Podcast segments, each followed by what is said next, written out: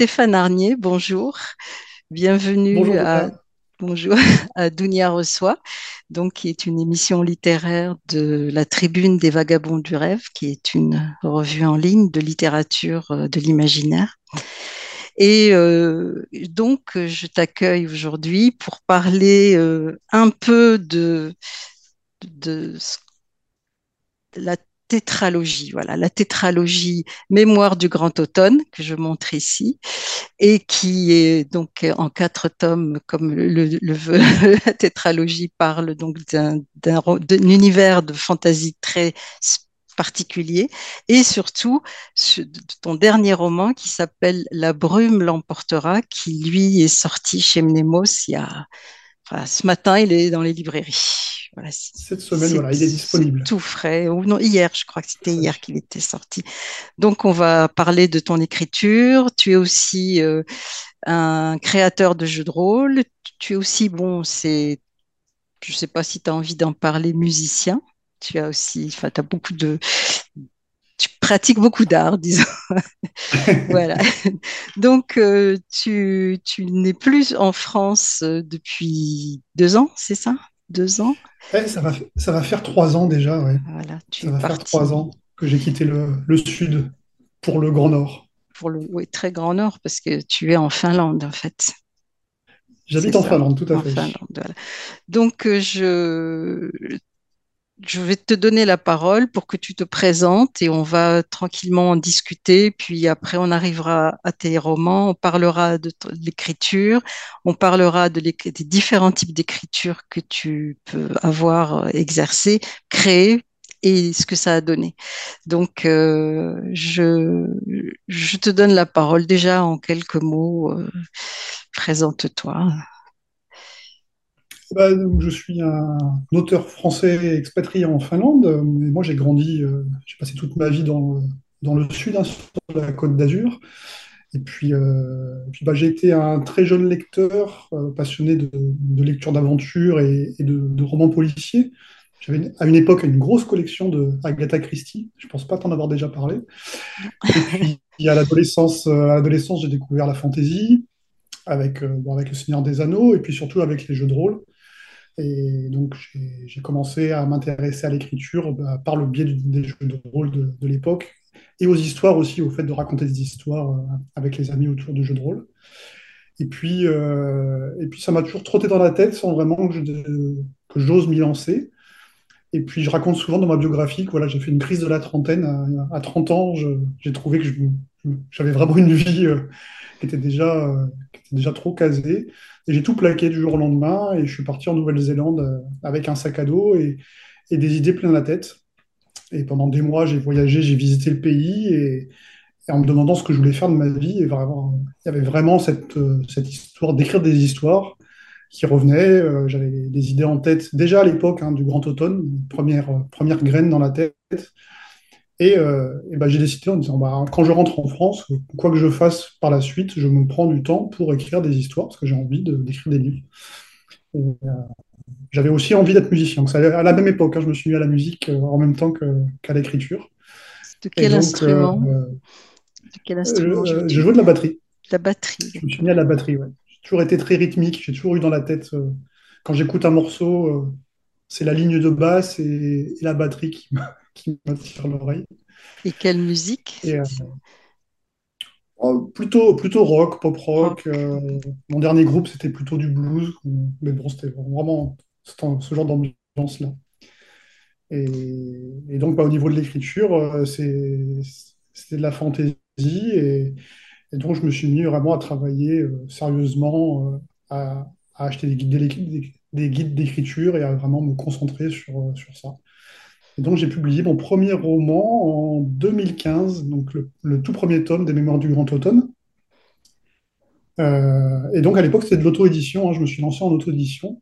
On en reparlera euh, Oui, va. peut-être tout à l'heure de, de la Oui, oui, bien sûr qu'on va en parler. Ce que je voudrais, et je l'édition. vais te couper la Et parole puis, bah, et puis voilà, j'ai écrit les quatre tomes et j'ai écrit les jeux de rôle et maintenant un, un cinquième roman qui vient de paraître. Alors avant, je voudrais savoir, tu, oh, tu as parlé des mangas. Oui, dans, parmi les, ce que j'appellerais ce qui a formé, voilà, ce qui a formé ton, ton imaginaire. Est-ce que tu peux en parler ou d'un film ou d'une série ou de quelque chose qui t'a, qui t'a Oui, bah marqué? c'était grâce à, grâce à des amis, j'ai découvert tout ce qui était animé, euh, animé et manga japonais. Et, euh, et euh, bah, c'est vrai que ça, c'est une grosse source d'inspiration pour beaucoup de choses. Alors, de manière très classique, pour faire le lien avec le Grand Automne, euh, je vais citer les, les films de, de Miyazaki, qui sont peut-être les plus connus, tout ce qui est, tout ce que fait le studio Ghibli. Mais c'est vrai qu'on on, on a souvent comparé les Mémoires du Grand Automne euh, en termes de visuel, euh, voilà, à, à Princesse Mono- Mononoke, par exemple, pour l'aspect très forestier, euh, pour l'aspect arbre. Et donc, il y a, y a, y a pas mal d'inspiration à ce sujet-là. Et d'ailleurs, ça va, c'est aussi une grosse inspiration pour mon prochain projet sur lequel je suis en train de travailler aussi. Il y a vraiment des idées qui viennent des animés euh, qui, me marquent beaucoup. Donc oui, c'est vrai que c'est une, grosse source d'inspiration également. Et vu que beaucoup de mes inspirations viennent des voyages aussi et de la nature, il y a, il y a beaucoup de choses, tout ce qui est euh, en lien avec la nature dans les, dans les animés, les mangas me marque beaucoup. Quand tu animé, c'est ce qu'on appelle des dessins animés ou des films animés C'est les, des. adaptations en dessin animé de tout ce qui est manga. C'est vrai que les, les mangas, il y a les- ce qu'on appelle les mangas papier, qui sont la bande, la bande dessinée. Et, et en fait, j'en lis assez peu et je, re- je regarde beaucoup plus les adaptations euh, animées, donc, euh, qui sont en effet des dessins animés comme, comme les films de Miyazaki, où il y a tout un tas de séries euh, animées. Alors, moi, ce ne sont pas ceux qui m'intéressent le plus, mais euh, euh, en termes de grand public, euh, on entend parler de, voilà, de One Piece, Naruto, des, animés comme ça. Il en existe des tas et de, de tout genre. Et, il y a des choses très, très intéressantes et passionnantes là-dedans. Et en, particulier en termes de narration aussi. Et c'est donc la narration, la façon dont, traite, dont la nature est traitée, plus que l'histoire de fond. Qu'est-ce qui... Oui, oui, et, aussi dans la façon de présenter euh, les personnages. Ce qui est assez fascinant, c'est de voir les premiers épisodes d'une série. Généralement, les animés, c'est des épisodes de 20 minutes. Euh, en un ou deux épisodes, ils arrivent à, bien camper euh, un décor, un ou deux personnages protagonistes, les objectifs. Et, euh, euh, cette économie de la mise en place et l'efficacité de la mise en place de ces histoires euh, m'a beaucoup marqué quand j'ai commencé à étudier la, dramaturgie. D'accord. Donc, on n'a pas les animés. Est-ce que tu as un, auteur particulier en fantasy? Comme ça? Non, ça va être difficile à citer. Euh, déjà parce que je suis très très mauvais à retenir les noms. Mais tu m'as parlé de, Et, de- du classique, là, de Tolkien. Est-ce que c'est le alors oui, en, film ou plutôt le livre qui... Alors non, moi j'ai découvert les, les romans euh, à, à 14 ou 15 ans. J'avais, je, je crois, sans me tromper, que c'est mes- ce sont mes premiers livres de fantasy que j'ai lus. Euh, ce qui m'a étonné par la suite, quand j'ai voulu les relire une fois adulte, quand les, li- quand les films sont sortis, j'ai eu beaucoup de mal à les lire, alors que je les avais dévorés à 14 ans. Mais, euh, mais je me souviens avoir lu aussi du Guy Gabriel Kay, La tapisserie de Fionavar, m'avait marqué quand j'étais ado. Euh, Pierre Grimbert avec Le secret de J, ça m'avait Hmm. marqué aussi. Et ça, c'est une Euh, belle saga voilà. aussi. Ouais, plusieurs, euh, plusieurs séries à l'époque, mais euh, là, j'ai, quand, une fois que j'ai mis le, nez dans la, dans la fantasy, euh, j'en ai lu pas mal.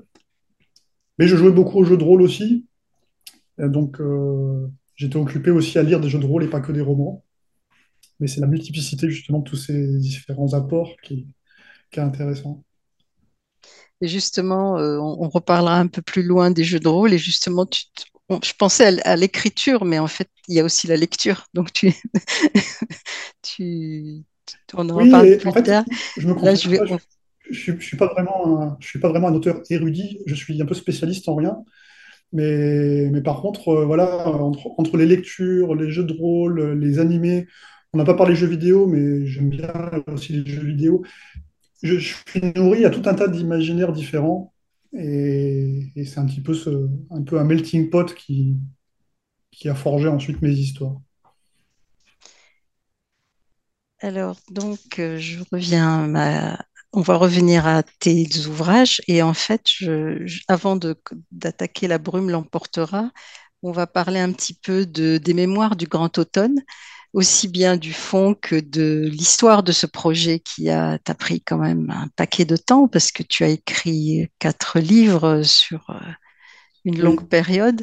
Et euh, les mémoires du Grand Automne, en fait, si je devais vite en parler, c'est c'est une histoire entre, c'est l'histoire d'un arbre qui est qui est en fin de vie et la- qui, est en exactement. fait euh, la civilisation qu'il soutient, mais alors vraiment soutient dans le sens, le premier sens du terme, puisqu'en fait il, il, il la génère, il la, il l'entretient, il, il est en danger. Et, et c'est une longue saga, puisqu'on a, on a plusieurs générations.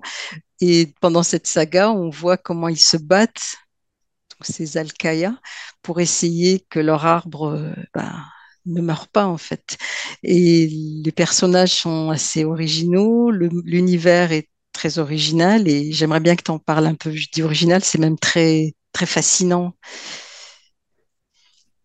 Ouais, moi, je- mon process de création, il vient souvent d'une thématique ou d'une idée au départ dont je veux parler. Et, vu que voilà, j'aime bien les voyages, j'aime bien la nature, j'avais envie de centrer l'histoire sur le- sur le cycle de la vie. Et j'avais cette idée de, parler de la mort, mais pas de la mort dramatique, euh, accidentelle ou criminelle, etc. Je voulais parler de, la mort naturelle, quelque chose qui est très universel, hein, puisqu'on on vit tous et à la fin, il faudra bien qu'on meure. Et, euh, je voulais justement parler euh, de la mort. Et l'avantage des, des littératures de l'imaginaire, c'est qu'on peut pousser le curseur plus loin. Et du coup, je voulais pas parler de la mort d'un personnage, d'une personne. Je voulais pousser plus loin en parlant de la mort d'un peuple. Et du coup, il fallait que je trouve un moyen d'avoir euh, un peuple entier qui pouvait mourir de manière naturelle. Et c'est tout ce process-là qui a amené, après, avec diverses influences, à dire, bon, bah, à, trouver cette histoire de, d'arbres géants. Donc c'est un monde, en effet, où il y a plusieurs arbres géants, et en fait, chaque arbre euh, génère un peuple, euh, et chaque peuple a besoin de l'arbre pour se reproduire. C'est-à-dire que le, le peuple ne peut pas se reproduire sans l'arbre. Il y a, une vie en symbiose. Le, le peuple féconde l'arbre, et c'est l'arbre qui, porte les enfants, et on les cueille. Et, donc, bah, à la fin, euh, l'arbre, c'est un, être vivant comme les autres. Et, donc, euh, et l'arbre, s'il mourait, qu'est-ce qui se passe? Et là, on se retrouve avec un peuple qui, qui va se retrouver face à, à- à sa propre fin.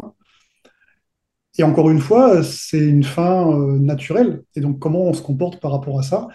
Et on se retrouve avec des personnages euh, qui ont des différents objectifs, et en particulier des Mm. antagonistes qui, qui veulent empêcher ça à tout prix. Et on retrouve là des thèmes souvent utilisés en science-fiction, qui est la recherche, la quête d'immortalité, comment on fait pour ne pas mourir.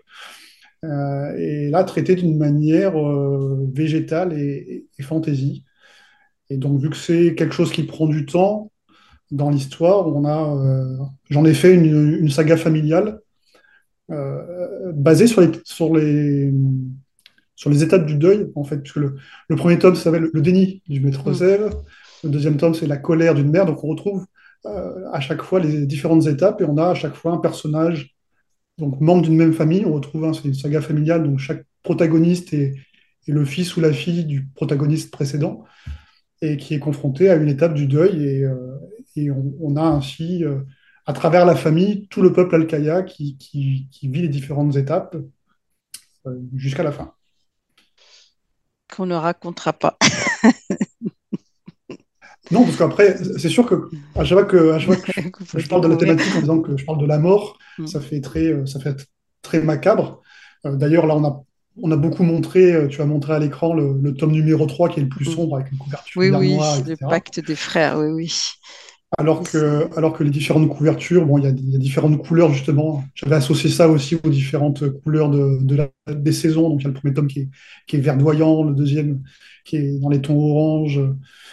Le troisième qui est dans les tons noirs, et puis le dernier qui est dans, dans les tons blancs.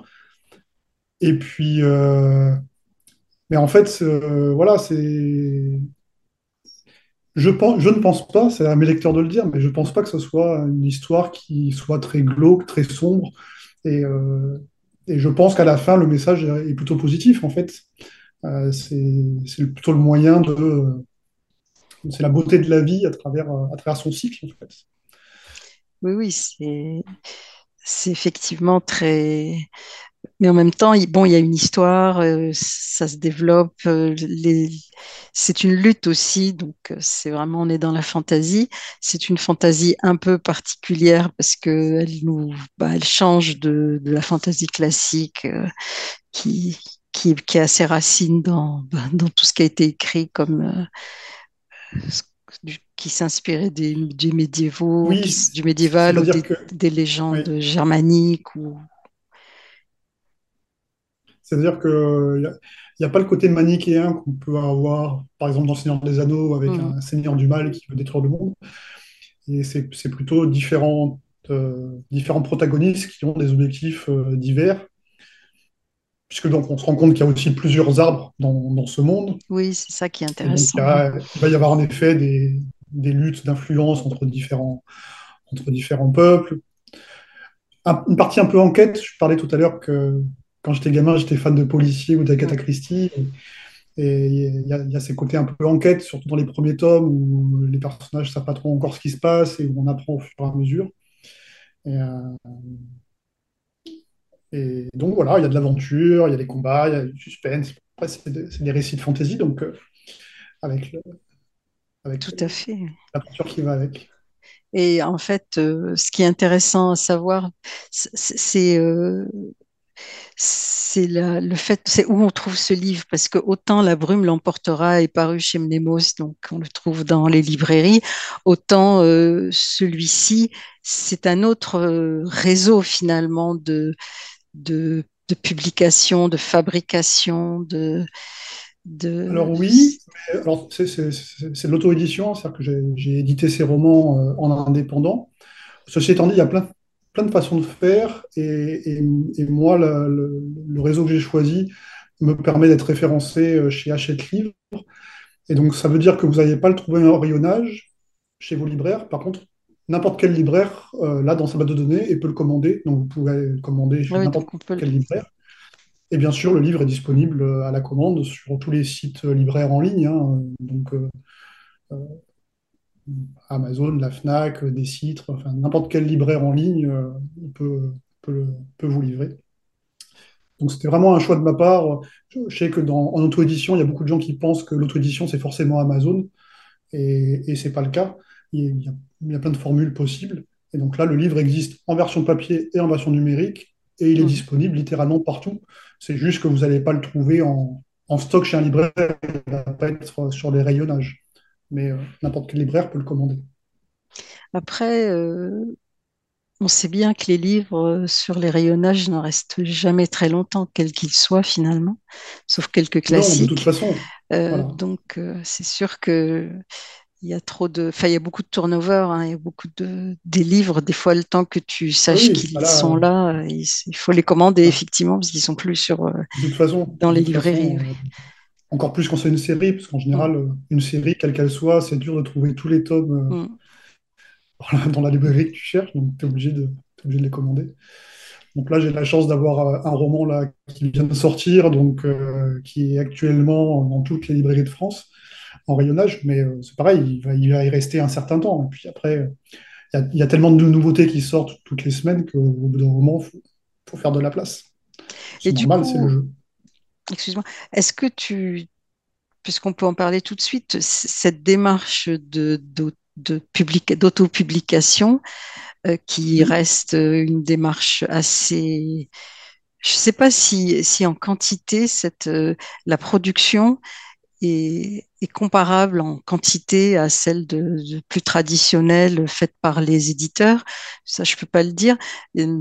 En qualité, euh, il y a une mauvaise Ça, ça, ça réputation. Donc, énormément, oui, mais ça a énormément, évolu- énormément évolué. Ce qu'il faut se rendre compte, c'est que c'est très très récent.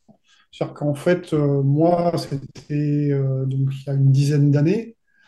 J'étais pas parmi les tout premiers, mais, mais, mais presque. C'était encore euh, à l'époque, en 2014-2015, j'étais encore parmi les pionniers et, et on n'était pas si nombreux. Et euh, il y avait donc des possibilités de sortir du lot. Il y avait des, façons, justement, grâce à des promotions, euh, des mises en avant par Amazon, etc., de, de, vendre pas mal. Et ça s'est beaucoup démocratisé. Aujourd'hui, je ne sais pas par combien ça a été multiplié le nombre d'auteurs qui publient en auto-édition aujourd'hui, mais, aujourd'hui, on est vraiment une goutte d'eau euh, dans l'océan quand on publie en auto, en auto-édition. Mais du coup, cette haute concurrence a forcément euh, poussé à, une forme de professionnalisation en termes de, façonnage, de maquettage, d'illustration, de contenu, de correction. Et, euh, et aussi, je pense, par le- les progrès des outils numériques globalement. C'est-à-dire qu'aujourd'hui, c'est aussi plus facile déjà de trouver les formations, les, les éléments en ligne pour apprendre à mettre en page un, un livre, Mm. euh, comment en faire un e-book, comment le mettre en ligne, etc. Euh, et puis, euh, et puis obtenir des illustrations, faire des choses bien. Mais euh, je pense qu'il y a, il y a beaucoup de choses que j'ai vues se faire il y a 10 ans qui, qui sont complètement obsolètes et qui ne se font plus aujourd'hui. Mais, mais voilà, je pense que, je pense que ça s'est grandement amélioré. Et au niveau de l'image aussi, sur les salons, euh, bon, moi j'ai plutôt eu de la chance, j'ai toujours réussi à, faire ma place, à aller sur des, salons, etc. Mais il y a 10 ans, c'était compliqué. Aujourd'hui, euh, la plupart des salons ont une zone dédiée auto-édition avec beaucoup d'auteurs qui viennent dédicacer. Enfin, c'est devenu, euh, devenu ultra courant. Donc, ça fait sa place. Et puis il y a eu des succès aussi. Il y a, il y a eu plein de gens, plein d'auteurs qui sont passés par l'auto-édition et qui ont connu le succès ensuite. Voilà. Forcément, vu qu'il n'y a pas de tri, il y a de tout. Donc il y a Mm. aussi de la mauvaise qualité, mais il y a aussi des très bons auteurs euh, qui ont fait leur, qui ont fait leur trou et qui en vivent, euh, qui, qui font, qui font que ça, qui publient en audition, qui gèrent eux-mêmes leur stock, qui vont eux-mêmes chaque week-end sur euh, les salons pour vendre. Voilà. C'est un mode de vie à part maintenant. Oui, et puis tu m'avais dit, euh, quand on a préparé cet entretien, que c'est- ta démarche était aussi euh, une façon de découvrir euh, le monde du livre. hein. Oui, alors la, la- la Enfin, mienne, si je m'exprime bien. ça. Oui, à, à l'époque, c'était, à la fois une forme d'impatience, puisque j'avais prévu d'écrire une série et que je voulais pas attendre un an. Je voulais pas envoyer mon tome un en soumission, attendre six mois, un an, peut-être avoir une réponse pour ensuite, voilà, pour ench- enchaîner sur le tome 2. Voilà, j'avais une forme d'impatience où je me disais, je voulais écrire mon tome 2 en ayant déjà des retours lecteurs sur le tome un Mm. et, et enchaîner la série. Et puis, il y avait un désir de, de mieux, de, enfin, de découvrir le monde de l'édition. Euh, alors, progresser en, termes- en tant qu'auteur, mais, mais aussi mieux comprendre euh, tout, les façonnages, le circuit de distribution, euh, comment ça se passe, la maîtrise des coûts, combien ça coûte de, de faire publier, enfin de, de façonner un livre et de le vendre. Euh, parce que ça m'intéressait aussi de découvrir la mise en page, de travailler avec un illustrateur pour faire la couverture, tous ces petits trucs-là. Et je m'étais rendu compte lors de mes premiers salons, avec, euh, dans des petits salons régionaux, avec des auteurs, euh, parfois d'un certain âge, hein, qui publiaient, et je me suis rendu compte que ces gens-là connaissaient rien du tout au monde de l'édition. En fait, comment ça se passait, quel était le circuit, euh, le libraire, euh, les notions de coût. Euh, et donc, euh, c'est intéressant pour ça, l'auto-édition, parce que ça vous force à, maîtriser un petit peu tout ça et à, découvrir les métiers de l'édition au, sens plus large. Bien. Alors maintenant, on va passer à, la, au bébé, au plus récent. Puis on- ça nous permettra d'élargir la conversation, l'actualité, merci. Donc, donc La brume l'emportera, qui sonne comme un- une chanson. Je ne sais plus, il y a une chanson oui. qui, qui se fait Alors, penser à ce titre. j'ai une anecdote, si tu veux, sur cette, euh, Oui, oui, vas-y, vas-y. Parce que ça, ça reste, ça tourne en tête. oui, c'est rigolo parce que ce n'est pas le nom original du, projet. Quand, j'ai écrit le livre, j'avais pas ce titre-là. Euh, j'en avais un autre, mais qui me, me plaisait pas. Je savais qu'on ne garderait pas. Mais je suis pas du genre à, réfléchir trop au titre. Donc je me suis dit, de toute façon, c'est pour l'édition traditionnelle. euh, On verra avec un éditeur plus tard sur le titre. Donc j'ai écrit le livre. Et donc, en effet, ce titre-là est venu bien plus tard, euh, quand j'ai signé avec Nemos. Euh, c'est Nemos qui l'a proposé d'ailleurs, qui m'a dit bah, On a réfléchi, euh, qu'est-ce que tu penses de. On a pensé à ça. Et forcément, mon réflexe, ça a été de dire Ah, bah, ça me fait penser à, la chanson. que je n'arrive pas à retrouver. c'est le, vent, voilà, le vent portera.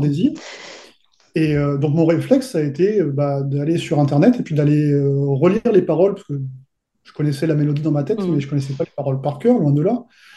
Et en lisant les paroles, il y a vraiment des, certaines phrases, voire même certaines strophes, qui percutaient tellement le roman que pour moi, je me suis dit, euh, c'est un signe, parce que ça, ça colle bien. Et donc j'ai répondu à l'éditeur, je fais, bah, banco, Mais oui, ce titre euh, allons-y.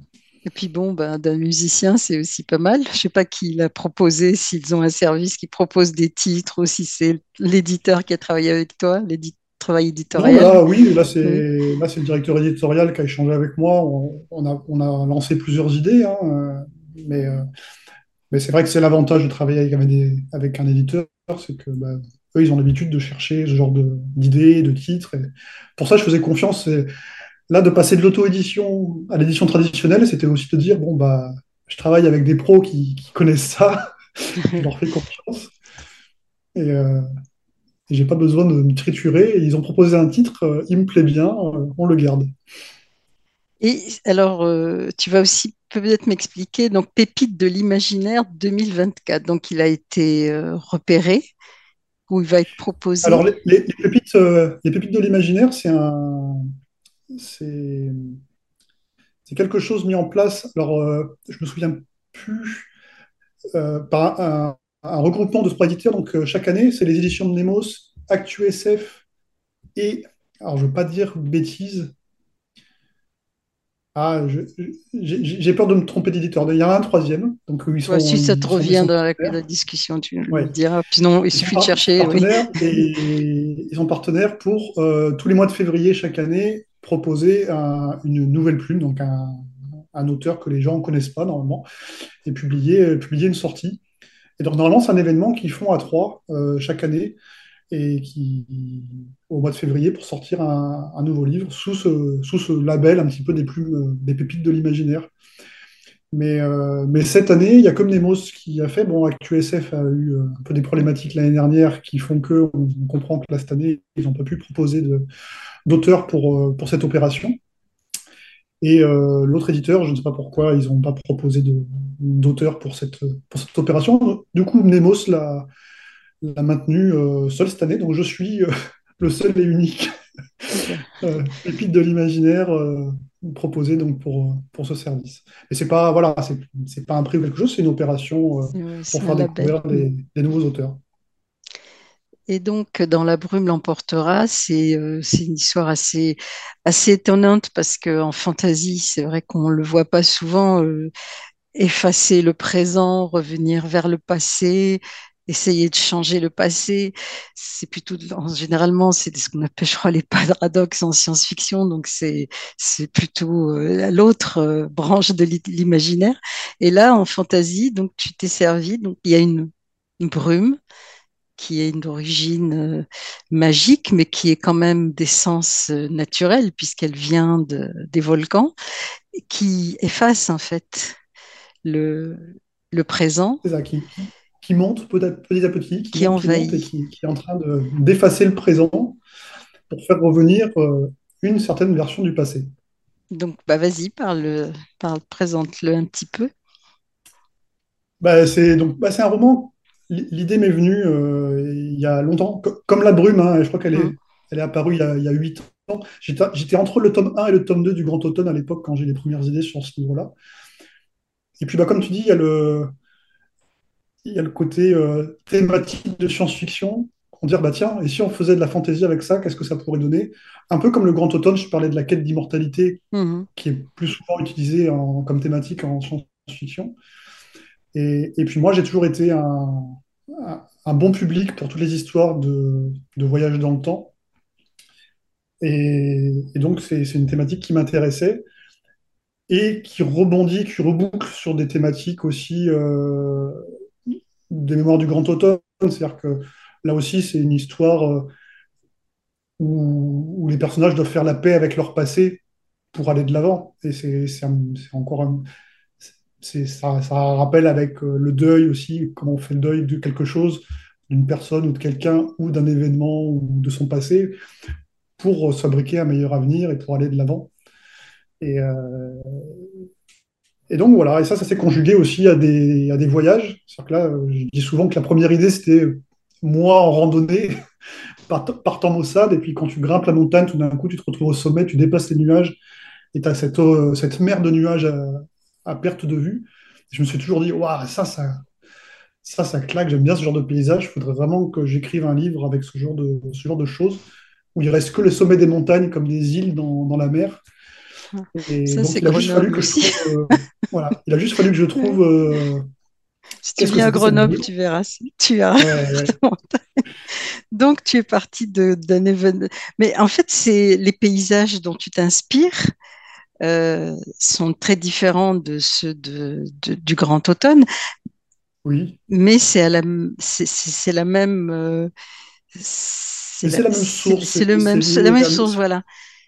Ouais, c'est lié à mes expériences euh, à l'étranger, à mes voyages, à mes, à mes randonnées en nature. C'est souvent ça qui m'inspire. Euh, j'ai souvent mes idées, voilà, quand je suis en quand je suis en randonnée, quand je marche.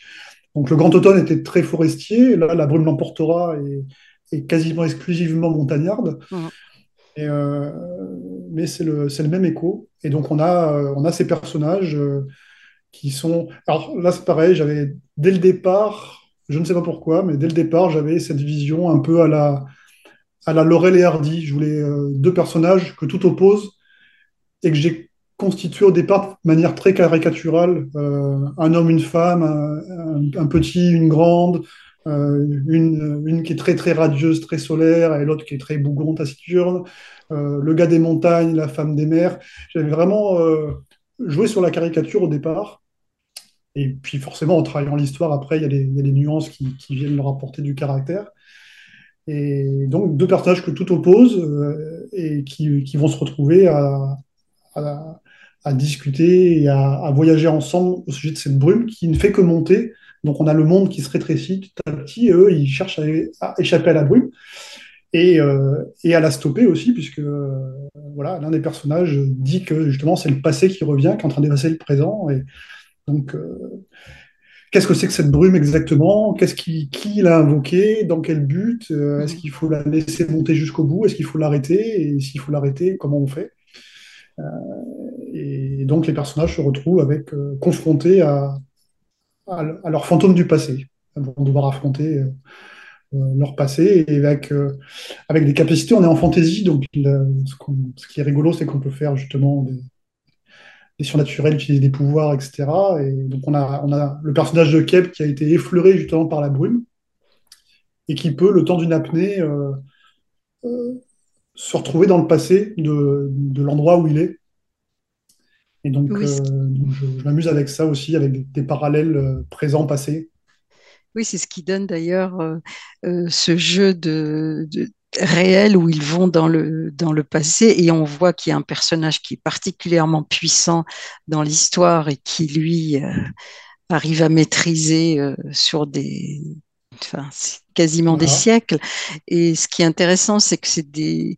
Euh, la, la, culture, quand je l'ai lu, au début, le berger, ça aurait pu être euh, quelqu'un dans l'arrière-pays niçois, ça faisait tout à fait ça. Et tout à fait ça. Et par contre, la, euh, la reine, puisque c'est une reine en fait euh, déchue qui, qui est l'héroïne avec ce, berger, elle, elle est personnellement, j'ai vu l'Océanie, hein, j'ai vu la, Oui, bah, la puissance ça aussi, c'est l'héritage de mes différents voyages. Je te parlais de la Nouvelle-Zélande, euh, qui est un peu un, pays de cœur. Je me suis rendu deux fois, où j'ai passé en tout euh, huit ou neuf mois de ma vie et, que j'ai adoré. Et, la seconde fois que j'y suis allé, j'avais déjà donc les idées de ce roman, où j'avais déjà cette idée de, deux personnages, comme je disais, un peu Laurel et. Mmh. Et, mais ils n'étaient pas encore définis, je ne savais pas encore à quoi il ressemblait, c'était pas, très clair. Et, euh, et, dans un musée, euh, j'ai été à une exposition sur les, femmes maoris, euh, avec, tout un tas de, de- de splendides photos, avec une exposition aussi de, rames cérémonielles sculptées en bois, etc. Et là, ça m'a marqué. Je sais, bah, voilà, mon personnage là, de ce roman, euh, ça sera inspiré, par ça. Parce que je cherchais une référence, justement, une référence montagnarde, une référence euh, océanienne. Et, tout d'un coup, ça m'a marqué. Je me comment j'ai pas pensé avant, euh, justement, océanienne, Océanie. euh, et, donc, oui, en effet, euh, tout ce, peuple-là, ce personnage et son peuple derrière ont été inspirés euh, euh, par le côté un peu maori.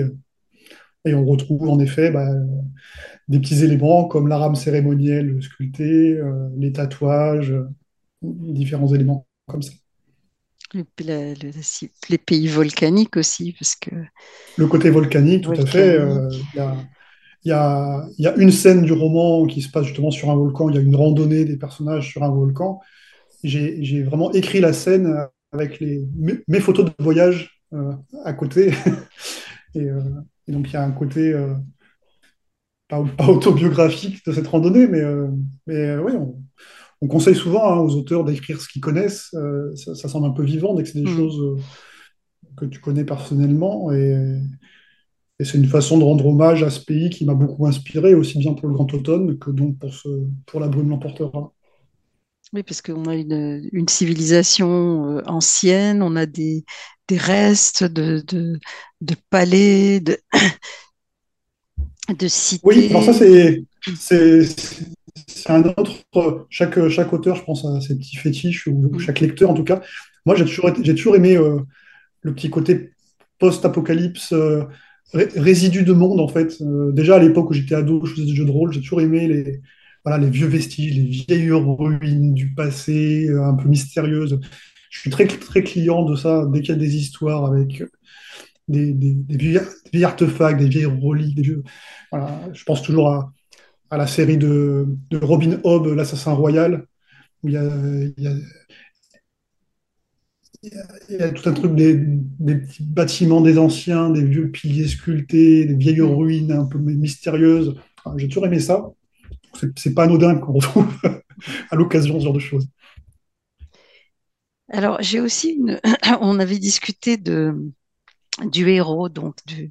parce qu'en fait, il y a deux héros, pardon, mais euh, il y en a qu'un qui, il y a que, il y en a qu'un qui s'exprime finalement, puisque tout le roman Oui, est écrit à travers ses perceptions et son regard, dans le style oui, oral qui est très très travaillé, qui est très puissant finalement en évocation. Est-ce que tu peux euh, oui. Alors, parler? oui, il y a plusieurs choses à dire à ce sujet-là. Bah, c'est vrai donc c'est un duo, mais euh, je dis souvent que Keb, c'est c'est le protagoniste et c'est le narrateur. C'est le protagoniste parce que c'est lui qui change le plus euh, dans le, dans le roman. Et c'est le narrateur, donc c'est parce que c'est lui qui nous parle et qui raconte l'histoire. Et quelque part, Mara Zoé, c'est elle l'héroïne. Je dirais que c'est elle le personnage principal, mais euh, un personnage principal un peu à la, un peu à la Mary Poppins, ce que j'appelle ces, héros catalyseurs qui, en fait, déboulent dans la vie d'un autre personnage et les forcent à changer. Donc, en fait, bon, c'est le, le duo, le, le, personnage principal du livre, entre guillemets. Mais voilà, c'est elle qui va arriver dans la vie de Keb et va l'obliger à changer. Et, euh, Donc ils ont chacun, ils ont chacun leur rôle à ce niveau-là. Et après pour la narration, bah, c'était une volonté. Déjà parce que je pensais que ça marcherait bien. Il y a une, je veux pas déflorer euh, le livre, donc il y a des choses que je vais pas dire, mais euh, il y avait une, une petite idée, une petite astuce dans la narration qui faisait que ça me, ça me plaisait bien de, de le faire raconter par Keb. Et puis il y avait un petit défi personnel de, en tant qu'auteur, en tant qu'auteur, on aime bien progresser. Je voulais pas utiliser la même narration que dans Grand Automne. Mhm. Et donc, j'avais, j'avais cette envie là de, de me lancer dans ce dé- défi de, de narration à la première personne, avec, comme tu l'as dit, beaucoup d'oralité. C'est-à-dire qu'on a un personnage qui nous raconte l'histoire clairement à l'oral, euh, et qui, avec, donc, avec un, un travail là-dessus sur le, sur le style. Justement aussi pour faire pour, pour m'entraîner à ce genre de à ce genre de narration différente. Et qui la raconte d'ailleurs, parce qu'il a un public au début du roman. Il a un public. Il à la fait. raconte, donc Oui, c'est un autre travail qu'il fait sur sa propre euh, oui. récifa- Alors ça, c'est quelque chose que j'aime bien aussi euh, dans les, dans les romans écrits à la première personne. On ne sait pas forcément toujours euh, qui est, qui est le public. Des fois, le, le personnage s'adresse à nous, lecteurs, euh, sans que ce soit vraiment explicité. Et moi, j'ai été marqué par plein de romans écrits à la première personne où clairement le personnage de fiction s'adresse à d'autres personnages de fiction.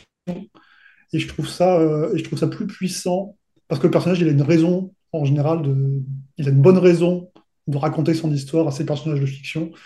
Euh, je pense, euh, je pense à la série Roi du Monde euh, de, Jean-Philippe Jaworski, où euh, le, personnage nous raconte son histoire, mais en fait, au début, le, premier chapitre, il s'adresse à quelqu'un venu dans son royaume et il lui raconte clairement son histoire pour dire tu vas propager ensuite la légende ailleurs. Euh, ou alors, bah, toujours de Jaworski, Gagner la guerre. L'assassin Benvenuto, il nous raconte son histoire, mais en fait, il nous raconte son histoire parce qu'il se crée une assurance vie par rapport à ses employeurs.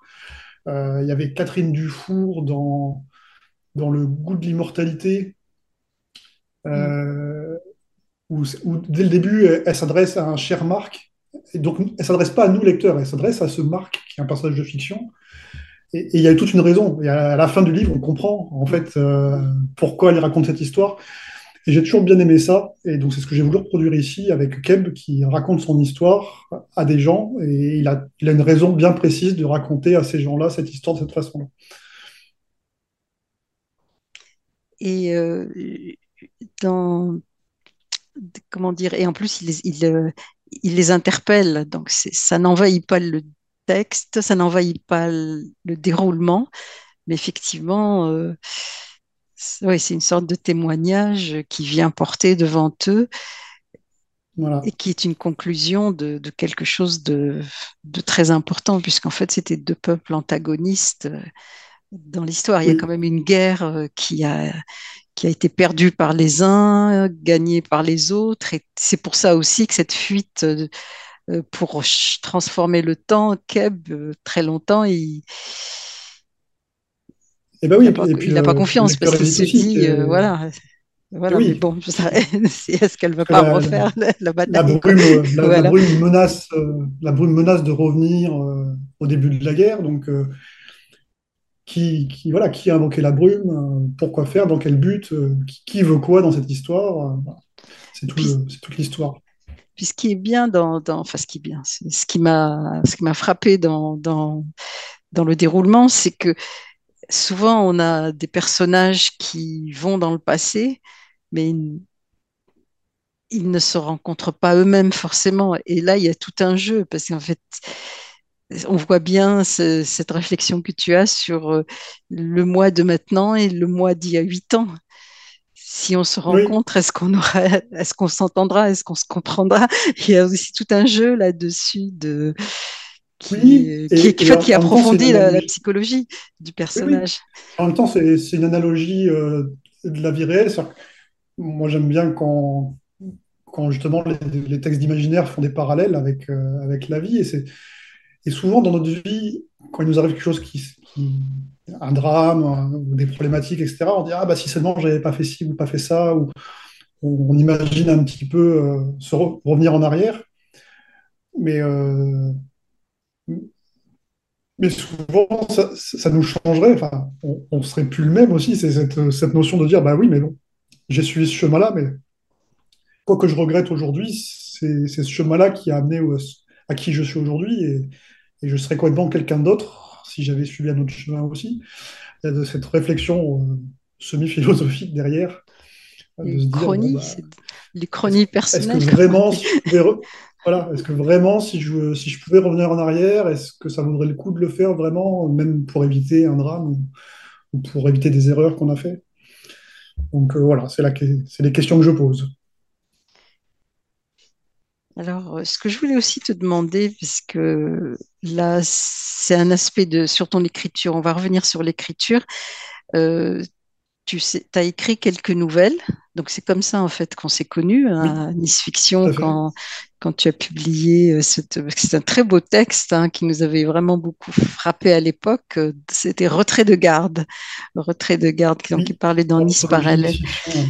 Nice Parallèle et qui en fait... euh, oui, c'est un texte trop court pour être euh, pour être traité comme ça en émission, Oui, euh, l'idée était vraiment et déjà, il y avait cette puissance de la nature, cette, euh, mais là, il y avait même une responsabilité vis-à-vis de la terre. C'était un peu, euh, voilà, le comme, comme quoi, tu vois, les, mes, mes thématiques, elles tournent toujours euh, un peu en cercle Bah, s'approfondissent, quoi. C'est toujours. Ouais. Et donc, euh, est-ce que tu peux me dire quand tu écris euh, un peu, bon, là, on a vu comment tu écrivais des romans, des, même des romans très longs. Est-ce que tu peux nous parler un peu de ta démarche de novelliste? Et puis, euh, on finira euh, sur l'écriture, en tout cas sur euh, l'écriture du jeu de rôle en soi. Et voilà, alors je, te donne la parole. Déjà, tu as écrit, euh, où sont les nouvelles? Excuse-moi, voilà, tu as écrit plusieurs, tu as écrit Retrait de garde, donc les nouvelles, Le destin de Dvaline, chez l'Indépendant, euh, de la fantaisie toujours, euh, le, au, nom, au nom du silence, qui est plus du fantastique, oui. Brume Océan, qui a eu un Alors, prix. bo- j'ai une anecdote sur, sur Brume Océan, justement, parce que, parce que Brume Océan, si jamais. Donc, c'est c'est du format très très court, c'était un- le, le prix Imaginarius euh, de short édition, donc tout, pe- tout petit texte. Et en fait, si tu lis le texte, tu vas voir que bah, c'est totalement de La brume l'emportera. C'est-à-dire qu'en fait, ça date de mes premières idées de l'époque. Et, euh, et j'ai écrit, euh, donc c'est un texte très court qui fait une page, hein, c'est juste genre une scène. Et ce sont mes premières inspirations où on voit un personnage qui arrive en haut d'une montagne avec un- une mer de nuages. Et donc, euh, et donc c'est rigolo parce que ça date, je crois que le prix Imaginarius c'était 2017. Donc ça doit faire Oui, euh, 6-7 ans. oui, oui, exactement. Euh, Et elle a été voilà, traduite en anglais en plus. voilà, ça prouve Mistos, que, que je dis pas de bêtises et que j'ai vraiment eu ces idées il y a, il y a aussi longtemps que ça. Moi, chez moi, les, les idées de romans, ça mature longtemps. Mais euh, tout ça pour revenir sur le process d'écriture. Moi, finalement, je travaille un peu de la même façon, quelle que soit la taille du texte. J'ai cette vision que les, la narration est, assez fractale. C'est-à-dire que euh, une grosse histoire, c'est qu'un assemblage de petites histoires qui est même contraire. Un chapitre, c'est une, mini-histoire, et puis une scène, c'est une mini-histoire. Et c'est un assemblage de mini-histoires, en fait. Et donc, au niveau de la façon de travailler, c'est un peu de la même, c'est un peu la même chose. C'est-à-dire que je réfléchis d'abord à une thématique ou à, à un sujet dont je veux parler avec une espèce de, j'aime pas parler de morale, mais euh, ouais, la morale de l'histoire, d'avoir un- d'avoir quelque chose à dire. Et, et ensuite, je réfléchis à comment le dire et je vois quelle taille ça prend. Alors, c'est vrai que ça peut être juste sur une scène, une ambiance. Et, et ça peut être donc là, euh, Brume Océan, à l'époque, c'était vraiment du, format très très court. J'ai écrit des nouvelles, j'ai écrit des novellas. Dans l'histoire du Grand Automne en particulier, j'ai écrit des textes oui. Le vent de Lynn, euh, c'est ça. Non, c'est comme une, Euh, pardon, c'est le euh, vent de Lynn, excuse-moi, et comme une feuille euh, dans le vent. Oui, je me comme souviens de ces deux-là. Oui, oui. Et donc, euh, sur mon process, bon, moi, je suis un, je suis de ces auteurs qu'on appelle architectes, c'est-à-dire que je suis, je passe beaucoup de temps à préparer mes textes avant de les écrire. Je suis pas Mm, du tout un improvisateur, je, je sais pas faire. J'ai vraiment besoin de réfléchir longtemps à, à mon histoire et à l'avoir bien en tête euh, avant de commencer à l'écrire. Alors pour une nouvelle, euh, j'ai pas forcément de séquencier, mais pour un roman, j'ai vraiment Avant de commencer à écrire, il me faut euh, un séquencier, euh, scène par mm. scène quasiment. Il faut que j'ai tout scénarisé avant d'écrire. Et, et donc ma façon de travailler est la même, quelle que soit la taille du texte. j'ai... il faut un truc qui me motive, un truc à dire, euh, un, un décor des personnages qui me motive, et puis euh, une narration qui me motive, euh, soit une astuce. Surtout pour les nouvelles, des fois, on, on est un peu plus imaginatif ou créatif en termes de narration que ce qu'on peut faire sur un roman où on a peut-être besoin de choses plus classiques. Mais, euh, mais j'ai besoin d'avoir mon histoire et de comment je vais la raconter, et puis seulement après, je l'écris. Et alors, c'est vrai que j'ai fait beaucoup de nouvelles à une époque bah, où je cherchais à me jauger, justement, à l'époque du Grand Automne, où je participais Mm, beaucoup à des concours. Tous ces textes-là, c'est des, textes que j'ai écrits pour des appels à textes ou des concours, euh, que je sélectionnais parce que je savais que dans le jury, il y avait des gens de l'édition, des éditeurs, etc., mm. des gens de- des métiers, pour jauger mon écriture. Donc tous ces textes-là, euh, voilà, c'était des, appels à textes euh, ou des, ou des concours. Et donc maintenant, c'est vrai que j'écris moins de nouvelles, parce que je suis plus, parce que je préfère écrire des formats longs. Mhm. Mais, euh, mais au niveau de la démarche, pour moi, c'est assez similaire en fait. Oui, pour ça, c'est similaire. C'est, mais en même temps, il y a, il y a quelque chose, comme tu dis, si on peut parler de graine, il y a la graine de quelque chose qui va peut-être euh, revenir euh, sous une forme plus longue, Alors oui, c'est vrai que c'est vrai que là, approfondie ou plus. C'est vrai que sur, euh, sur la, la- la très courte nouvelle Brume Océan, c'était une façon d'exorciser. J'avais cette idée, j'avais ces idées qui venaient, et à l'époque, j'étais plongé dans le grand automne et j'avais pas le temps d'en faire autre Mm. chose. Et en même temps, euh, ça bouillonnait et je voulais en faire quelque chose. Et c'était un moyen de d'évacuer le trop-plein, en fait, de- un peu la soupape, de dire, bon, j'en ai fait quelque chose, Justement, c'est mais, intéressant. euh, Tu es, quand tu écris, mais, euh, mais j'ai relu il n'y a pas longtemps une interview que j'avais donnée euh, un ou deux ans après, et, et j'en parlais déjà. Je disais, ah oui, j'ai un projet, mais je pourrais pas l'écrire avant au moins trois ans. Et, mais je savais que quand je finirais le Grand Automne, j'écrirais La Brume emportera. Je- C'était le projet suivant, et je le savais des années à l'avance. Donc, en Même si fait, l'histoire à euh, l'époque n'était pas finie dans ma tête, mais euh, ouais, ça, ça a maturé tout ce temps-là. ça a été commencé. Mais en fait, tu, tu es quelqu'un qui n'écrit qu'une seule chose à la fois et qui s'évade un petit peu. Alors no- normalement, Tu, tu, fais chose à la attendre. Oui, oui. Euh, pour les projets personnels, après, maintenant, aujourd'hui, euh, je travaille sur, euh, je travaille sur des jeux de rôle, etc. Donc, je- je- à l'époque, j'avais pas beaucoup de temps pour écrire, donc en général, je faisais une seule chose et pour aller au bout. Surtout que le Grand Automne, c'était un gros projet, donc je voulais pas m'éparpiller. Bon, aujourd'hui, euh, mes semaines en général sont découpées avec plusieurs projets, du travail sur des romans, du travail sur des jeux de rôle, je fais, je fais plusieurs choses. Mais euh, en termes de romans, oui, moi, je, je- au niveau littéraire, j'écris pas sur plusieurs textes à la fois. D'accord. Mais euh, parce qu'en général, je suis justement un, un auteur très structurel où j'ai besoin, voilà, je développe mes idées, je fais mon travail préparatoire, après j'écris mon, enfin, j'organise mon scénario, et puis après je l'écris. Après, il y a la réécriture. Je suis très, très, euh, très, très scolaire, moi. Je suis très, euh, très, très carré dans ma, discipline. Organisé, on va dire, pas scolaire, c'est l'organisation.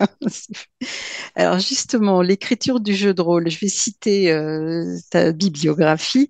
Le dernier qui est paru en 2022 chez euh, Ludica s'appelle Toan, le jeu de rôle de la saga des hommes-dieux. Donc euh, c'est basé sur euh, du coup de la SF puisque c'est euh, c'est euh, Oui, alors c'est Philippe c'est- c'est les Farmer. de, ouais, de Philippe Joseph Farmer. C'est de la science-fantasy, on va dire, parce que c'est de la science-fiction, mais dans, dans- dans- qui se passe sur des mondes qui ressemblent plus à de la fantasy. C'est un drôle de mélange, c'est de la, science-fantasy Farmer. Et en effet, ce sont des, c'est un jeu de rôle basé sur la, sur la saga de Farmer. Donc, euh, bah, que, que, en fait, il y avait déjà un jeu de rôle qui, a, qui, qui était sorti en, dans les années 90, que j'avais adoré, dont j'étais fan. Et donc euh, là, c'est pas une réédition, c'est vraiment une création nouvelle, un autre jeu de rôle basé sur, les sur les mêmes romans. D'ailleurs, c'est le Festival des Jeux de Cannes euh, ce week-end. Oui, tout à fait. Et, et le, et le jeu est nominé, là, on est dans les finalistes, euh, on est dans les trois finalistes du Graal d'Or dans Pour la Toan. catégorie jeu de rôle francophone pour, euh, pour Toan. ouais. Toan, On croise, d'accord. on croise les doigts. Ou Toan, euh, en général, les gens disent Toan. Il y a une petite oui. guerre là-dessus sur les fans. Ah. Après, c'est- c'est- je, je les cite parce qu'en fait, ils sont, ils sont dans, dans un mouchoir, quoi. En termes chronologiques, tu as Mission ou Mission, je sais pas, Old Wild West et Mission, horreur contemporaine. Donc, c'est deux Oui, jeux, deux livres. Alors, du coup, c'est de l'espionnage qui est inspiré de, Wilderness of Mirror, c'est un, c'est encore un Américain de John Wick, Les Douze Singes. Oui, Là, c'est du donc fantastique. là, c'est un, c'est un jeu, c'est un, c'est un concept de jeu d'espionnage. Et en fait, les douze singes voulaient qu'on puisse euh, jouer des, des espions, mais dans différents contextes. Donc en fait, c'est un jeu, mais avec quatre livres et quatre univers différents. Et donc, je suis l'auteur de deux livres sur les, sur les quatre. Il y a un, il y a un livre qui permet de faire de, de l'espionnage dans un univers complètement contemporain, que je n'ai pas écrit. Il y a un autre livre qui permet de faire de l'espionnage dans un univers de fantasy, que je n'ai pas écrit, parce que j'étais en plein déménagement en Finlande et on me l'avait proposé, mais je ne pouvais pas à l'époque. Et, et ensuite, donc, j'ai écrit un, un des jeux d'espionnage dans un univers Far West, très inspiré de la vieille série Oui, américaine Mystère de l'Ouest, justement le Old Wild West. et un autre, euh, euh, l'horreur contemporaine, qui se déroule dans notre monde, mais avec du surnaturel et donc des entités extraterrestres, créatures euh, horribles qui essaient de prendre possession du monde. Et on joue des agents, agents secrets d'agences internationales qui, qui luttent contre ce fléau. Donc, euh, donc voilà, je suis auteur de, de deux, deux livres de la gamme sur les quatre. Et euh, pour terminer, donc là, c'est tout récent, ça vient de sortir chez Mnemos, donc qui t'a publié aussi ton roman. Euh, La brume l'emportera, c'est le jeu- Trégor, le jeu de rôle du monde légendaire. Oui, Sur il sortira, il Paul, sortira cette année. Il n'est pas, encore paru, euh, basé sur l'œuvre de Paul Chion. Chion, Donc Paul. Chion euh, avait donc décrit un univers de fantasy euh, dans les années 70-80, qui était peut-être un des premiers univers de fantasy de jeux de rôle français, et euh, qui avait eu du succès à l'époque. Et donc euh, là, on a proposé une réécriture complète euh, du jeu et de, de cet univers en, en se basant sur ces idées de l'époque. Donc on est plusieurs auteurs. hein. D'ailleurs, bon, euh, on ne l'a pas dit, mais sur, sur Toan, je ne suis pas le seul auteur aussi. Je Mm. suis l'auteur principal, j'étais le dirigeant de l'équipe créatrice. J'ai écrit une très très grosse partie des textes. J'avais travaillé dessus avec, euh, avec Nicolas Maillet et, Cyril Pasto. Et là, Trégor, on est une, on est une équipe aussi euh, avec, euh, avec Gaut- Gauthier et Nicolas sur, sur le jeu. Alors, le jeu n'est pas encore sorti, il a été financé l'année dernière. Là, on travaille dessus. Enfin, on travaille dessus. Non, en, tant qu'auteur, on a fini. Les textes, ils sont, ils sont quasiment bouclés. Là, Nemos travaille justement à l'illustration, le maquettage, etc. Ça sortira en milieu d'année, je crois. C'est de la low, c'est de la low fantasy, mi-réaliste, mi, mi, mi, mi-magie. Un petit côté un peu Game of Thrones où les personnages euh, sont des, des personnages importants au niveau politique et doivent prendre des décisions majeures pour l'avenir du monde. alors donc, euh, ces textes-là, on dit, euh, j'aimerais bien savoir comment tu écris, parce que c'est pas du tout, j'imagine, le même type. Est-ce que c'est des scénarios? Est-ce que c'est des, guides? Qu'est-ce que c'est écrire un jeu de rôle? Alors, il y a, on va dire qu'il y a, il y a- on va, on va couper ça en trois. Il y a, la partie règles, mécanique de règles. Bon, c'est encore à part, on peut-être pas s'étendre aujourd'hui dessus, euh, de, de game design. Il y a la partie en général euh, euh, imagination d'un univers. C'est-à-dire qu'à la- à une époque, c'était très en- encyclopédique, les livres de jeux de rôle. On décrivait voilà, la géographie, les peuples, etc. Maintenant, c'est un peu plus moderne. On a, d'autres outils pour présenter un univers, mais l'objectif, c'est de, présenter un univers cohérent où les joueurs peuvent se balader un peu partout et rencontrer des peuples et voyager, etc. Et puis il y a l'aspect scénario, en effet, où on propose des histoires euh, euh, prêtes à jouer pour euh, des meneurs de jeu qui veulent faire jouer leurs amis. Et donc, euh, et donc selon les jeux sur lesquels je suis intervenu, c'est pas toujours le même exercice. Euh, sur Toine, il y avait en plus une grosse adaptation, euh, un travail d'adaptation des romans, puisqu'il y a l'œuvre de Philippe Joseph Farmer et donc, le but, c'est de faire jouer des personnages similaires au roman. Donc, euh, il y Mm. avait un, un travail aussi bien sur les règles que sur les descriptions d'univers, puisque j'ai j'ai passé un du gros travail de rélecture des romans pour euh, Oui, ça. dans le jeu les, univers qu'il y avait dans les romans et, rendre ça jouable. Euh, pour Mission, c'était vraiment de l'invention pure, même si le côté Far West, forcément, on s'inspire sur euh, l'existant euh, des États-Unis à, à l'époque de la conquête du Far West. Horreur contemporaine, il y avait un, un pitch surnaturel qui est complètement de ma création, complètement inventé. Et puis là, sur Trégor, c'est pareil, on, se base sur un univers qui était déjà décrit, de façon justement un peu euh, encyclopédique, un peu old school, avec beaucoup texte où c'était difficile de retrouver les informations qu'on cherchait. Et donc, euh, donc euh, là, de présenter ça de manière plus moderne, avec, euh, avec différentes tables de rencontres, réorganiser les informations. Et donc, il y a un côté créer des accroches narratives pour, pour créer du jeu. Mais comme on en parlait dans une, précédente entrevue préparatoire, Souvent, on compare euh, jeu de rôle et puis écriture euh, de romans. Souvent, il y a beaucoup d'auteurs d'imaginaire français qui, ont joué au jeu de rôle, qui jouent encore ou qui ont travaillé dans l'univers de jeu de rôle. Mais c'est pourtant deux, deux, choses très, très différentes, euh, tant au niveau de la création d'univers que de la création de scénarios ou d'histoires, parce qu'on n'a pas du tout le même objectif quand on est créateur d'univers pour un roman ou pour un, pour un jeu de rôle. Pour un jeu de rôle, L'idée, c'est de, de présenter des options aux joueurs pour s'amuser. Donc, c'est créer des situations intéressantes, créer des dilemmes, créer des choses intrigantes. Et, en étant assez exhaustif, puisque les joueurs, ils peuvent aller n'importe où, en fait. Ils peuvent mm. décider euh, d'aller voir derrière cette montagne ce qui s'y trouve, ou plutôt d'aller euh, au lac à côté.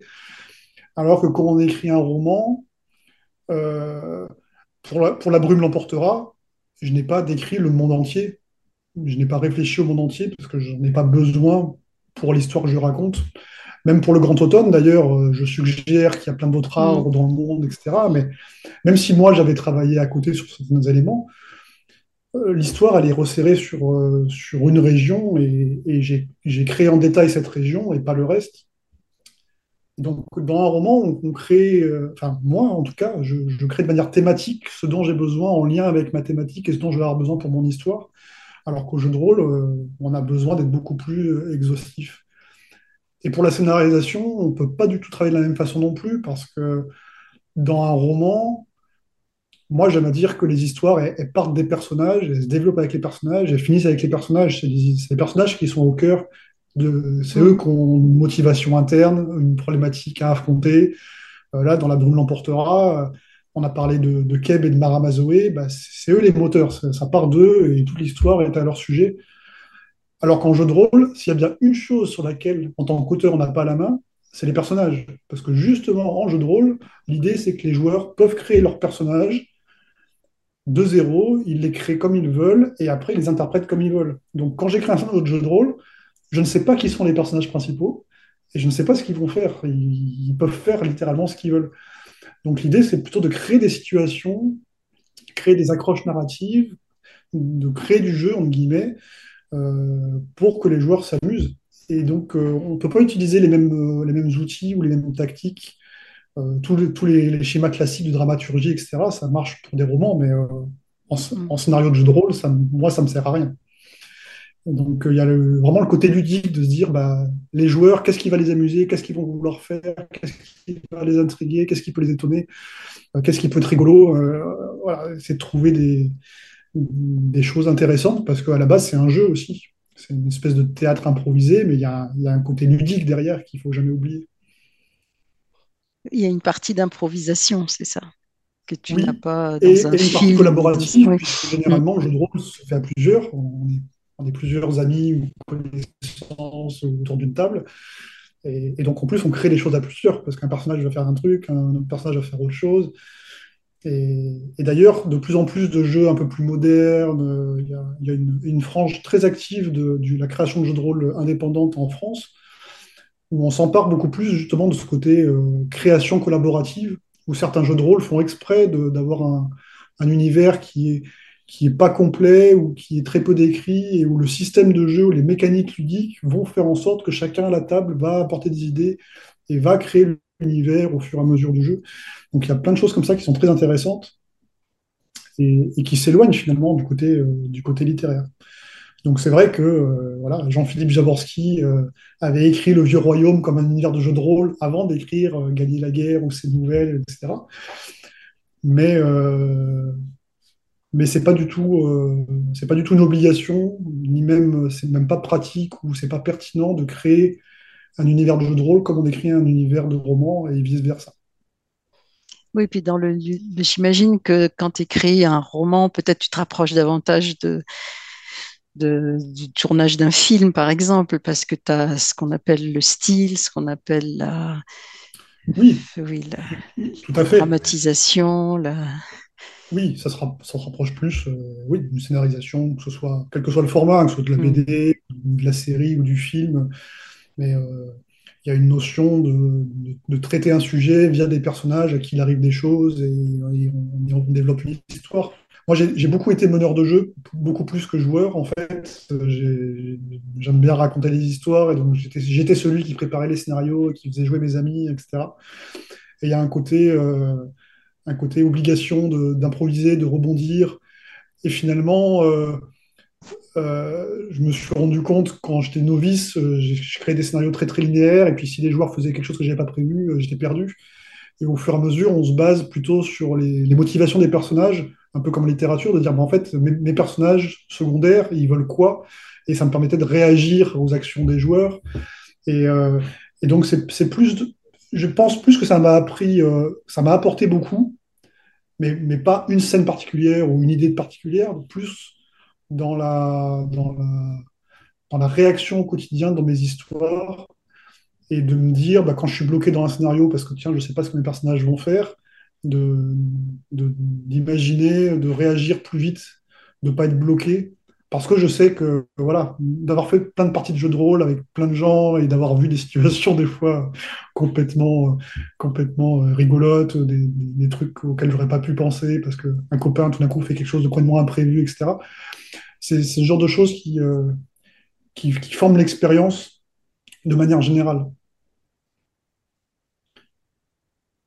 mais j'ai pas souvenir euh, vraiment d'une scène particulière qui, qui m'a été inspirée par le jeu de rôle.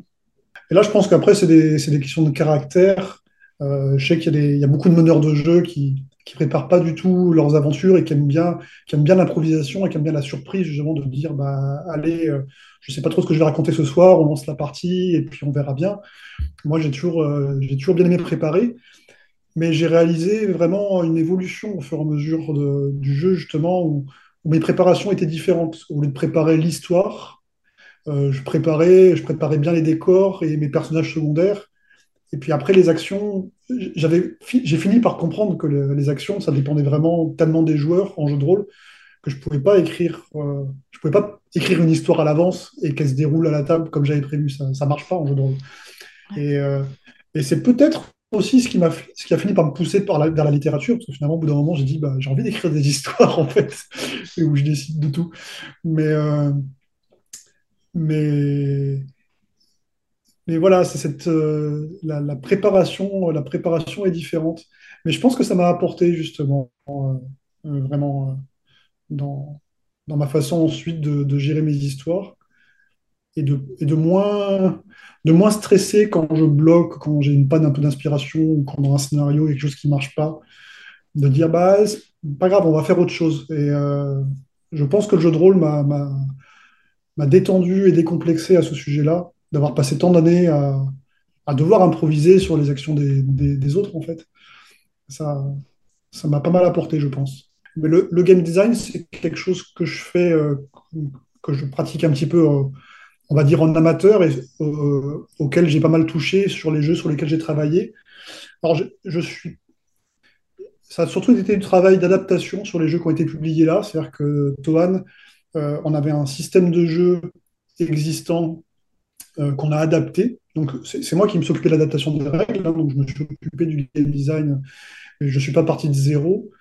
Euh, sur Mission, c'était pareil. On avait un, il y avait un, cœur de règles qu'il fallait adapter ensuite à chaque univers et, décliner. Je me suis occupé des adaptations, mais sans les inventer de zéro. Et sur Trégor, j'y ai pas participé du tout. Enfin, j'y ai participé en tant que consultant en donnant des retours, mais, mais euh, là, par contre, j'y ai pas travaillé dessus. dessus. Donc, moi, le game design, c'est quelque chose que, que je pratique un peu en amateur à la maison, où je crée des petits systèmes euh, à moi aussi. Je, je crée mes petits jeux de rôle de mon côté pour les copains. C'est un petit, c'est un petit loisir, on va dire. Mais, euh, mais c'est quelque chose qui m'intéresse, oui. Mais là, pour un autre, euh, vraiment pour un tout autre sujet, c'est-à-dire que moi, en tant que formation initiale, euh, je travaille dans la, comme disait Dounia, dans la qualité, donc dans les statistiques, etc. Donc, il y a ce petit côté-là, euh, de game design, de dire, bah tiens, euh, le côté ludique, comment je vais pouvoir euh, rendre telle, telle ambiance ou telle inspiration? Je voudrais que dans ce jeu, on, puisse avoir lieu, on, on, puisse jouer tel genre de scène. Bah, comment je vais pouvoir créer une petite mécanique de règles qui va favoriser ce genre de scène? C'est quelque chose qui m'intéresse, mais, mais avec une expérience encore limitée, mais que j'aime beaucoup. À propos, euh, on mettra, on rajoutera dans, parce qu'on publie euh, bien sûr une notice sur chaque auteur qu'on a le plaisir de rencontrer. Et euh, tu m'avais parlé d'un article qui s'appelle Écrire un roman de fantasy quand on vient du JDR. On le mettra en, en lien dans, dans ta fiche d'auteur, comme ça on pourra approfondir la question. Oui, bah, je... on renverra ton blog aussi de toute façon. Je m'amusais dans cet article justement parce que des, des fois c'est reconnaissable. Il y a certains auteurs de romans, on, on voit vraiment qu'ils viennent du jeu de rôle, justement pour certains aspects de création d'univers ou de, ou de scénarisation dont je parlais tout à l'heure. D'accord, donc c'est à, à lire je m'amuse à décortiquer ça. Et donc, euh, oui, puis tu as un blog, euh, effectivement, qu'il faut aller, aller voir, qu'on mettra aussi sur ta fiche pour que, on puisse, euh, pour que les auditeurs puissent aller un peu fouiller une fois qu'ils auront lu ton livre. Euh, juste Avec plaisir, une... et justement, j'y aborde beaucoup de, de, notions techniques dont on parlait tout à l'heure sur la narration, sur choisir telle ou telle narration, comment pourquoi on choisirait la première personne ou la troisième personne avec une focalisation centrée dans le personnage ou externe, au passé, au présent. Je ne parle pas que de ça, mais c'est beaucoup d'aspects techniques euh, que j'ai eu parfois du mal à trouver euh, en, en, français dans des guides d'écriture quand j'ai débuté. Mmh. Et que j'ai plutôt se trouver chez les, en étudiant chez les anglo-saxons. Et donc, euh, je, je, partage mon, mon expérience et ce que je trouve sur ces sujets-là sur le blog, pas mal. Ouais, bah écoute, ça, ça, je pense que ça doit être euh, intéressant à découvrir. En tout cas, ça doit te donner des idées. Donc, je voulais poser une dernière question, puisque nous arrivons au bout de notre temps. Eh ben, tes projets, qu'est-ce que tu es en train de préparer, de finaliser, de commencer là pour euh, en littérature, en jeu de rôle en... Oui, bah là, c'est c'est en effet un peu une période de transition, parce que là, donc, mon roman vient de sortir, donc euh, là, il y avait une phase un peu de, de bouclage, de, de, com, etc., qui, qui, qui, qui s'achève. Euh, là, actuellement, je travaille, euh, j'ai des, des, contrats sur de, des jeux de rôle, donc il bon, y, y, a Trégor, là, qui est en train de se terminer. J'ai un autre jeu dont je ne peux pas encore donner le nom, qui n'est pas encore annoncé, mais pour, pour un autre éditeur, c'est un gros jeu sur lequel je travaille depuis plus d'un an déjà. Ah. Et qui avait pris un petit peu de retard ces derniers mois à cause du roman, à cause de tout ça. Donc là, il faut vraiment que, que je termine ça. Euh, donc ça sera un univers beaucoup plus dark fantasy, donc beaucoup plus sombre que ce que, que, ce que je fais d'habitude. Et donc, euh, c'est un jeu qui sera en trois livres, comme, comme Tovan, donc euh, beaucoup, de, beaucoup de matériel. Et donc, j'ai écrit un, un, atlas, donc côté un peu encyclopédique, justement, avec euh, toutes les descriptions des lieux, les personnages, les accroches narratives par rapport à, l'endroit où, se joue le jeu. Et là, je suis en train de travailler sur une campagne. Donc là, j'ai dépassé la moitié, là. Donc, une grosse campagne euh, prête à jouer euh, en une dizaine d'épisodes, avec plein de rebondissements épiques. Et, à côté de ça, bah, je prépare un prochain roman. Ça fait déjà plusieurs mois que je suis en travail préparatoire dessus. Parce que, comme je t'ai dit, je suis très, très, euh, très, très organisé. Moi, tant ouais. que j'ai pas mon scénario complet, euh, j'écris pas. Donc, je, je, continue de travailler avec une inspiration euh, très, euh, très finlandaise, très lapone. Euh, là, ça m'est venu plutôt de mes, de mes, vacances, de mes voyages en Laponie, au nord de la Finlande. Et donc, encore une fois, ça vient voilà, de mes, mes, randonnées en nature, des musées que j'ai croisés. Et donc, souvent en fantasy, dès qu'il y a une fantasy un peu nordique, c'est plus inspiré des vikings. Mmh de la mythologie nordique. Euh, ça se passe dans la neige avec des, des, gros gars barbus avec des haches, assez stéréotypés. Et, euh, et donc euh, là, moi, je vais écrire une fantaisie euh, très nordique, mais plutôt euh, basée voilà, sur des éleveurs de rennes euh, dans les forêts. La boucle est bouclée par rapport au début de l'interview. On va revenir sur des côtés manga et animé. Et je me demande si on n'a pas encore été coupé. Euh, ça, tu peux la répéter, ça, oui, la dernière phrase sur euh, le, la, Laponie, les mangas. T'as pas été coupé, mais ça a donc, été un euh, peu synthétique comme voix. Vas-y, reprends. euh, Ah, Jérôme, donc euh, Jérôme, euh, tu pourras couper ça. Il va refaire la dernière phrase. Ce serait dommage de finir l'émission sur ça. Voilà, donc vas-y, à toi. et donc là c'est encore une fois une inspiration qui vient qui vient vraiment euh, une inspiration qui vient de, mes voyages en nature et très Laponie. Donc c'est vrai que en général les fantaisies nordiques c'est euh, très viking, euh, mythologie nordique, des haches dans la neige, etc. Et là, ça sera plutôt euh, ambiance éleveur de rennes euh, dans les, dans les forêts nordiques euh, en été, et avec des inspirations, donc croiser, croiser ça avec des inspirations pour reboucler la boucle sur le début de l'entretien, euh, sur des animés. Je pense en particulier, on a déjà parlé de Miyazaki, mais on peut parler de, du manga Mushishi, qui est, qui est très, très paisible, très calme, avec des espèces d'esprits de la nature que, que la plupart des gens ne voient pas, etc. Donc il y a tout un, un croisement là qui va se faire là. Euh, donc on revient à de la fantaisie très forestière, comme, pour le Grand Automne. Voilà. Ça sera mon- ma priorité de cette année. bah, écoutez, en attendant de pouvoir le lire, le prochain, on va déjà, on va déjà découvrir La brume l'emportera, donc chez Mnemos de Stéphane Arnier. hein. Je l'ai lu, je, je, je le recommande. hein. Il est très, il est toujours aussi puissant quand il est, qui concerne la nature. L'action est, est bien construite et je pense que là, le meneur de jeu a quand même, il y a quand même une patte particulière. On ne s'ennuie Eh, jamais. peut-être, peut-être, je, le nie, mais peut-être que, peut-être que le jeu de rôle a, impacte plus mon écriture que je le crois, c'est possible. Je pense que ça doit donner une démarche intellectuelle qui est peut-être euh, plus efficace sur certaines, euh, sur certains aspects de l'écriture, je dirais, de la scénarisation.